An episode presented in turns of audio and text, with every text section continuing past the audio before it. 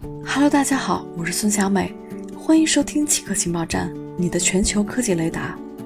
首先插播一则通知：原极客情报站已经正式更名为奇客情报站，名字改变，情怀不变。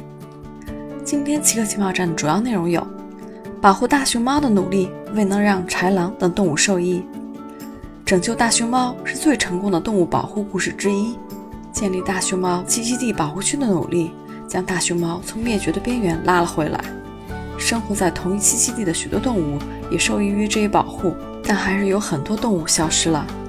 根据发表在《自然》子刊期刊上的一项研究，豹、雪豹、狼和亚洲野狗。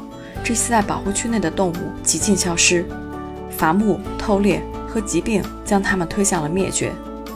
研究人员称，这些动物的消失可能会给生态系统带来巨大的变化，甚至导致崩溃。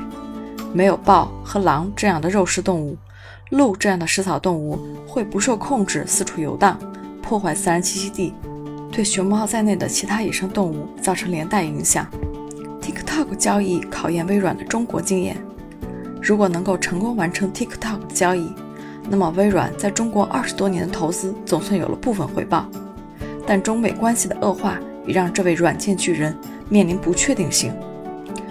尽管微软的 Windows 占到了中国 PC 操作系统市场份额的九成，但微软并没有从中得到多少经济上的好处。中国业务的收入只占了全球收入的百分之一点八。微软的云计算业务在中国也是困难重重。部分高管考虑让亏损的云业务退出中国，但遭到了 CEO 萨提亚·纳德拉的否决。一位微软顾问称：“中国有着非常好的记忆力，一旦退出，再要重新进入是非常难的。”以上就是今天奇客情报站的所有内容，谢谢您的收听。